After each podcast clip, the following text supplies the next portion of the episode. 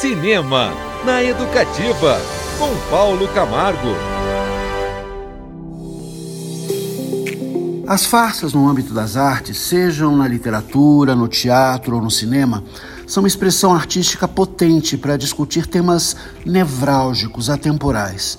Talvez porque, ao fazerem uso do humor, da sátira, conseguem trazer uma bem-vinda leveza às histórias que contam, sem esvaziá-las ou banalizá-las. Esse é o caso do saboroso O Crime é Meu, mais recente longa-metragem do diretor François Ozon, que está em cartaz nos cinemas brasileiros depois de fazer sucesso de bilheteria na França. No centro da trama está Madeleine, uma jovem atriz pobretona acusada pelo assassinato de um famoso produtor teatral que tenta violentá-la. Com a ajuda de sua melhor amiga, a advogada Pauline, ela acaba sendo absolvida sob a alegação de que agiu em legítima defesa. O caso ganha enorme notoriedade na França da virada da década de 1930 e faz de Madeleine uma celebridade, até a verdade vir à tona. A autora do crime é, de fato, Odette Chomet, vivida pela excepcional Isabelle Huppert que é, vive uma estrela decadente, esquecida do cinema mudo, que reivindica para si toda a notoriedade e fama alcançada pela jovem atriz. Para se manter em silêncio, Odete exige 300 mil francos e a oportunidade de voltar a seus dias de glória nos palcos.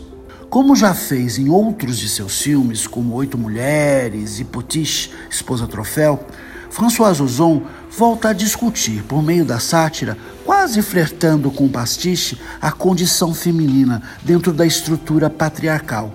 Em O Crime é Meu, as três personagens principais, Madeleine, Pauline e Odette, se digladiam em diferentes formas de machismo à época em que a trama se desenvolve. O Zon, cujo cinema oscila entre obras mais leves como esta e dramas mais densos, a exemplo do ótimo Verão de 85, oferece no Crime é Meu um espetáculo muito bem realizado, cujo foco, além da discussão feminista, é o limite entre a chamada vida real e a representação.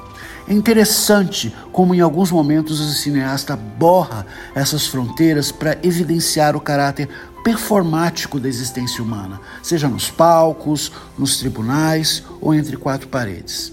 O Crime é Meu é um daqueles filmes pequenos que chamam a atenção pela forma pontiaguda com que analisam a situação da mulher na sociedade em qualquer tempo. O filme se passa nos anos 30, mas na verdade está falando ainda da condição feminina no século 21.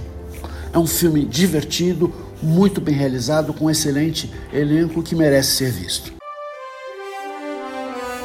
Cinema na Educativa, com Paulo Camargo.